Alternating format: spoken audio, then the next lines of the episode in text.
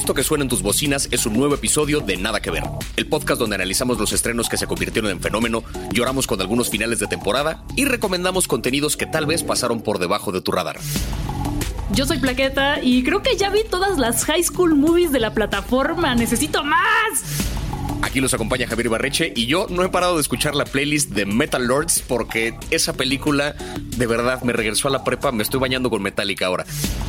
Y yo soy Luisa Iglesias Arvide y estoy con una duda. No sé si empezar a ver las cintas de John Wayne Gacy o mejor echarme algo más levecito para hablar de estas comedias que tenemos el día de hoy.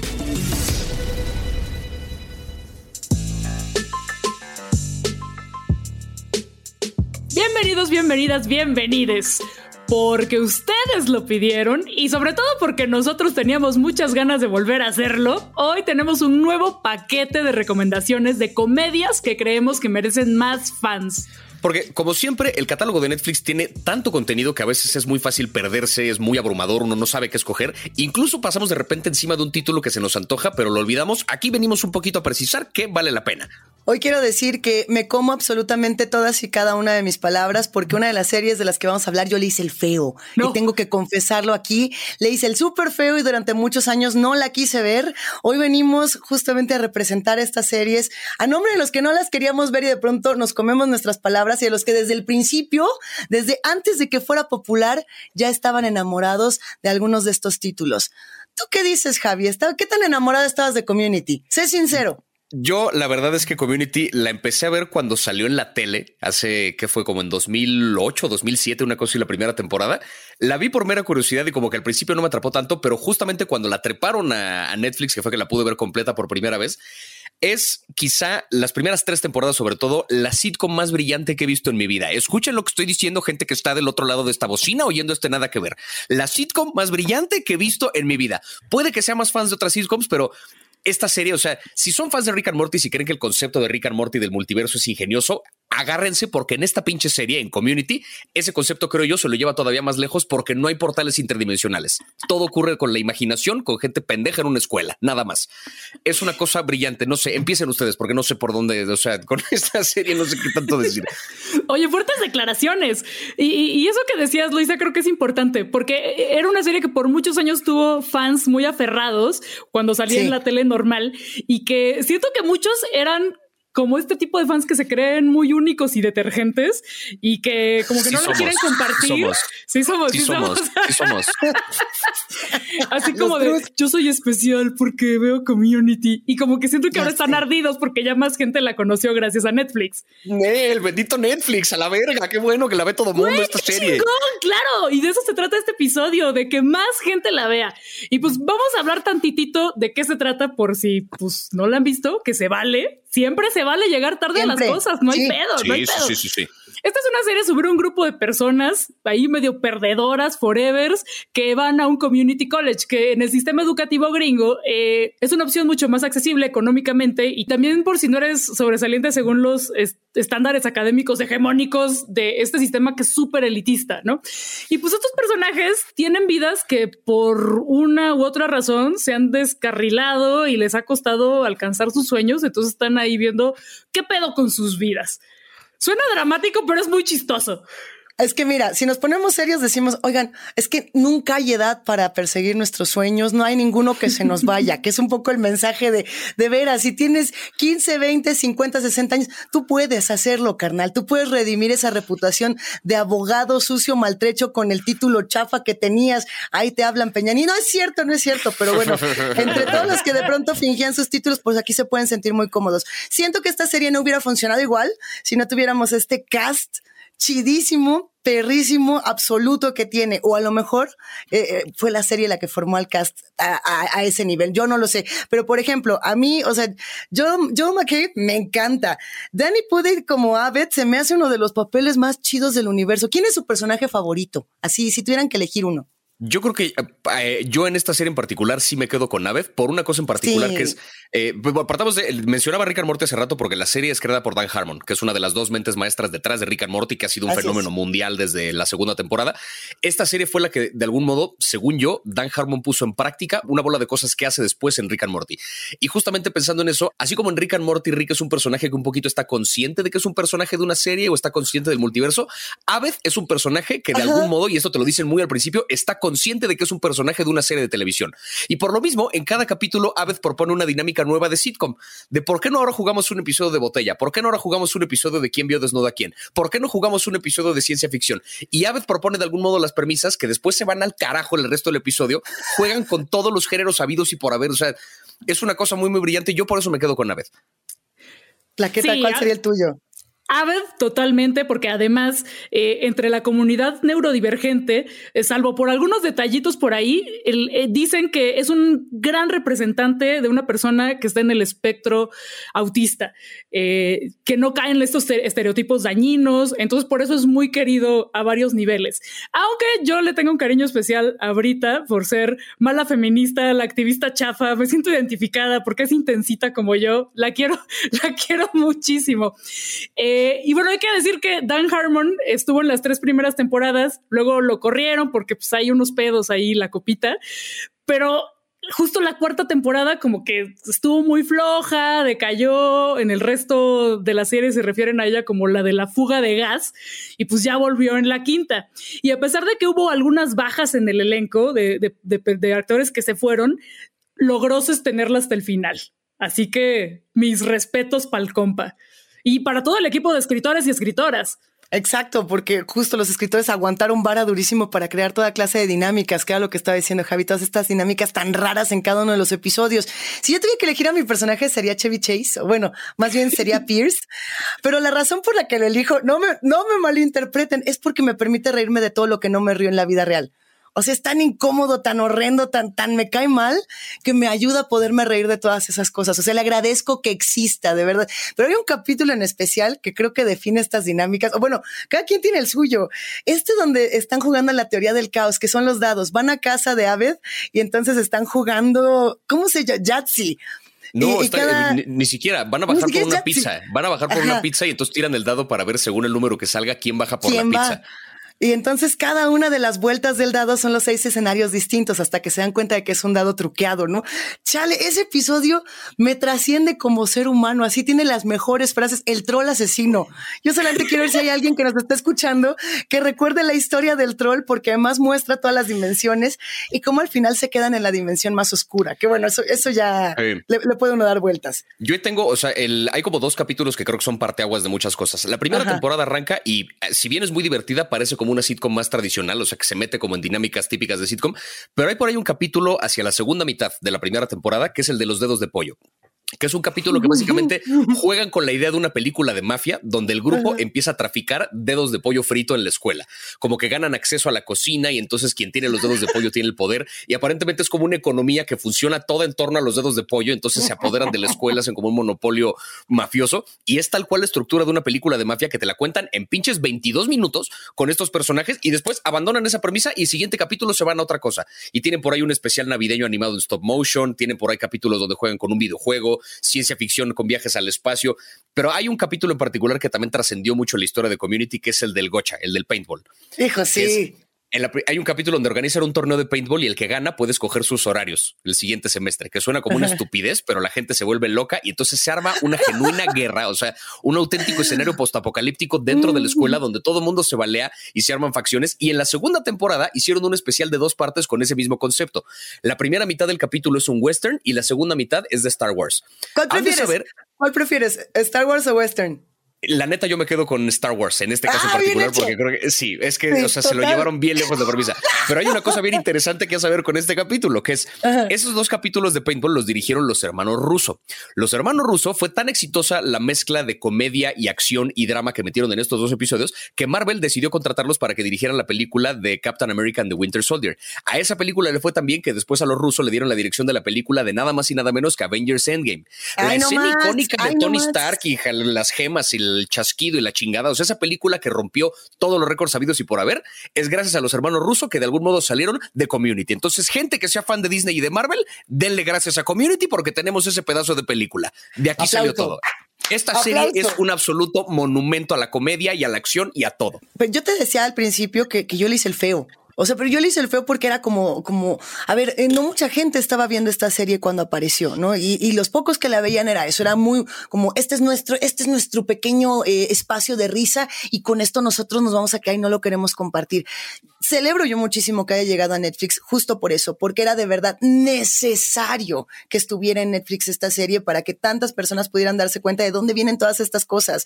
Y tal cual, Ricky Morty no existiría si no existiera Community. Muchas de las cosas que vemos en otras comedias no no existirían si no fuera por community. Y si hubo, vieron un episodio que no fue el que, el mejor, denle la oportunidad al que sigue. O sea, si no se rieron con uno, se van a reír con tres más. Hijo, el de Dungeons and Dragons. El de Dungeons and Dragons. bendito. No, no, no, no. No puede ser. Ya vamos a respirar tantito de esta serie, hey, porque nos podríamos quedar seis episodios tú y yo aquí clavadísimos. Ya para cerrar con el tema de esta serie, está por ahí la solicitud de los fans y la esperanza de que Community vuelva con una película. El update más reciente es que Dan Harmon, el creador de la serie, andaba armando el guion y que sí piensa en la película de vez en cuando, sí lo tiene presente. Y yo digo que Güey, si hasta soy tu fan de Canal 11, volvió, bueno, va a volver con una película que no vuelva a Community, pues, pues, no mames, tiene que volver, la necesitamos. Hashtag Six Seasons and a Movie.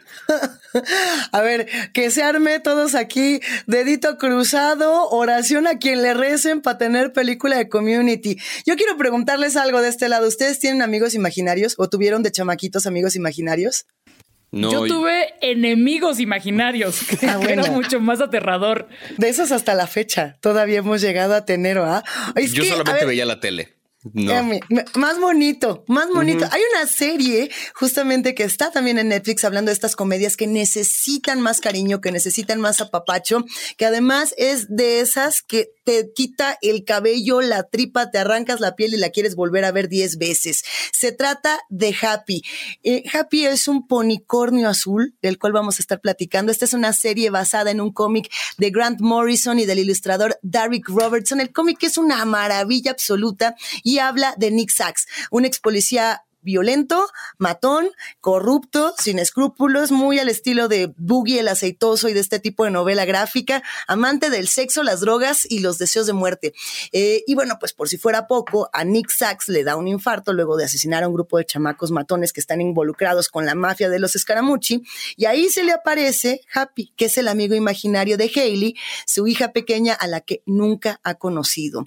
Y bueno, pues este personaje, este unicornio volador, viene a que su hija ha sido secuestrada por un Santa Claus asesino que forma parte de un entramado mafioso que involucra a las distintas pandillas de la ciudad. Y por si fuera poco, todo esto lo hace Christopher Meloni. Es como si la gente Stapler se metiera al universo de Sin City junto con Roger Rabbit y toda la, bandita de mundo cool. Tal cual. o, sea, biche resumen así, porque aparte todo, todo lo que digo Luis acá tiene, o sea, el Santa Claus asesino que secuestró a una niña que es hija de este ex policía alcohólico que de algún modo sobrevivió a un infarto después de matar a unos güeyes de la mafia y el amigo imaginario de la hija se le aparece en forma de este ponicornio azul que le dice, hola, soy Happy, tienes que salvar a tu hija que no sabías que tenías.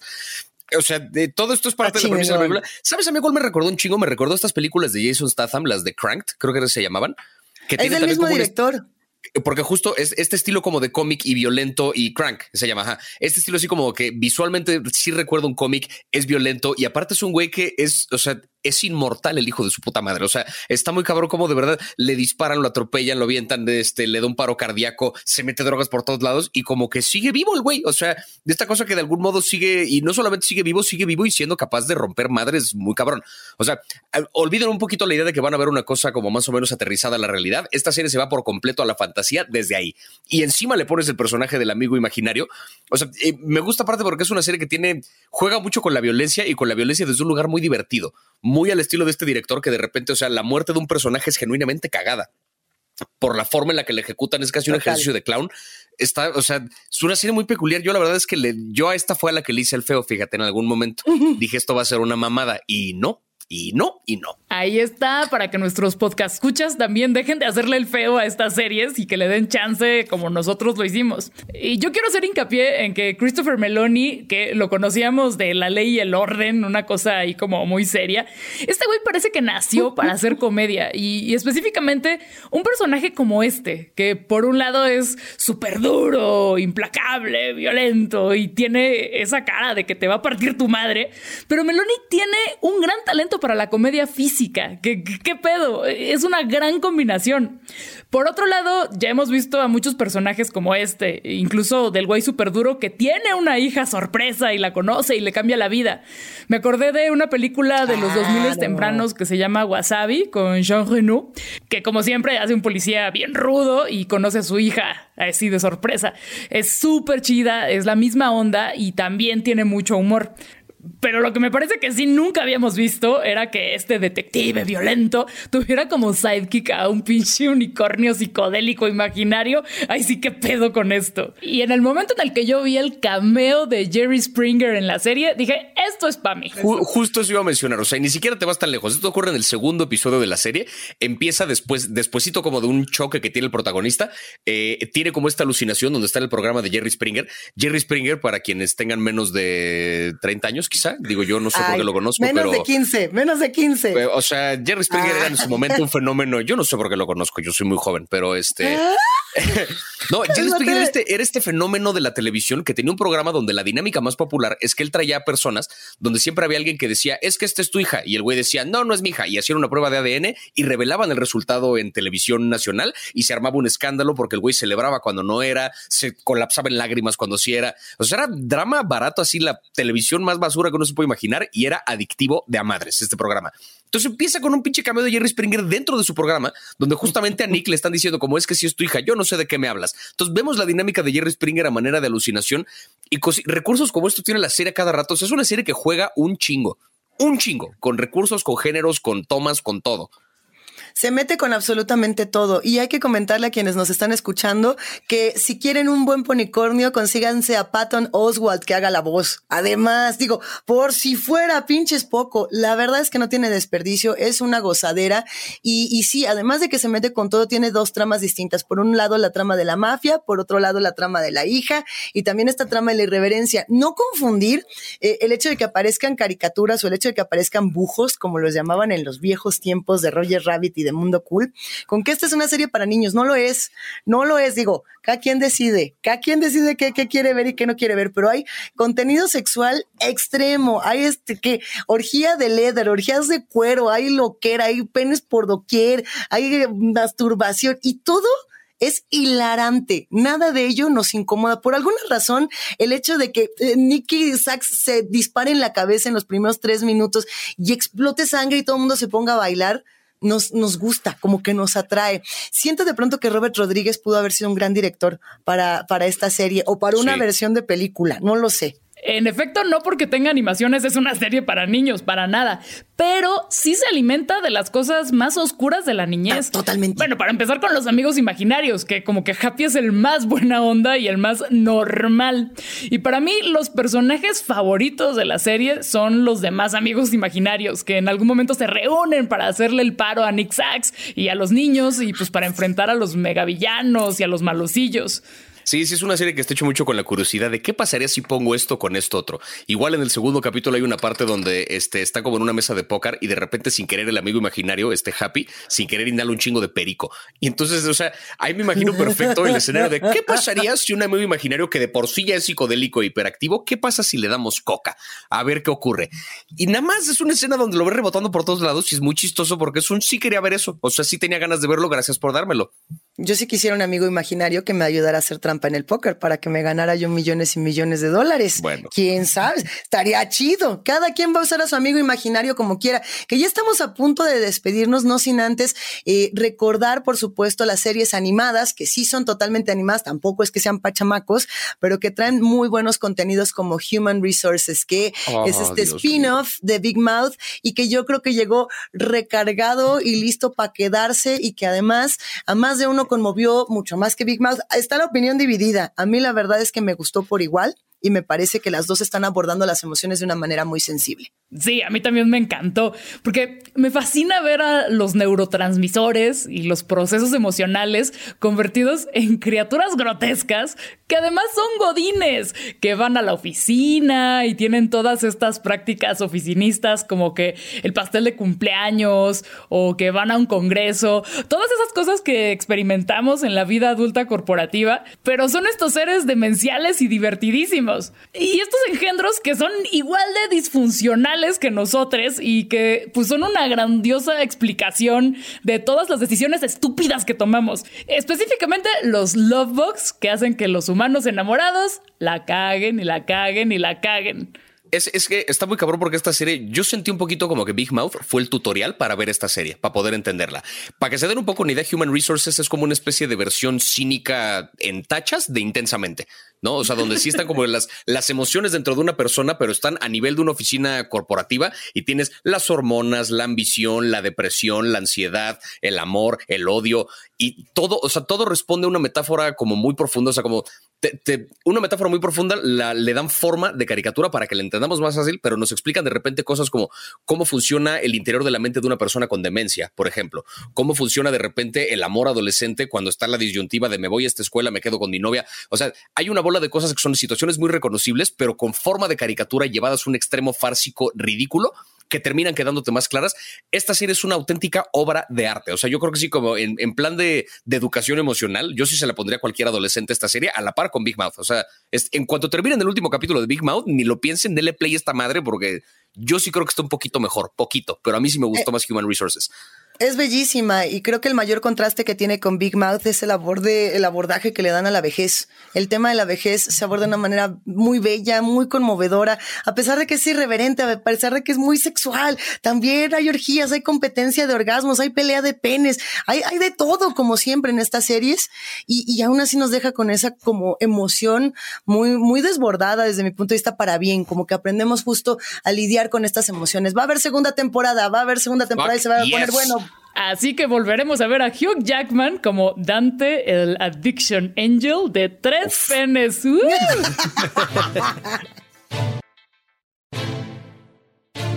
Pues ya llegamos al final de este episodio y a mí me duele la pancita de tanto reír después de ver estas series. Si ustedes todavía aguantan un poquito más, recuerden que también existe la parte 1 de comedias que merecen más fans en la programación de Nada que Ver. Y venga, no olviden pasar por nuestra cuenta de Instagram para recomendarnos otras comedias que ustedes creen que entren en esta categoría de ser necesarias de ver y de reconocerse más. Y tal vez, tal vez hagamos un tercer episodio, así que díganos si se animarían a escucharlo. Recuerden que todos los episodios de Nada que Ver están disponibles en Spotify, en Apple Podcast o en la app de podcast que usted más les interese. Nosotras, nosotros somos Plaqueta, el gremlin de la ambición, Javi, el suéter del duelo y Luisa, el bichito del amor. Y esto fue Nada que Ver, un podcast de Netflix producido por el equipazo de Posta. Gracias por escucharnos. Bye.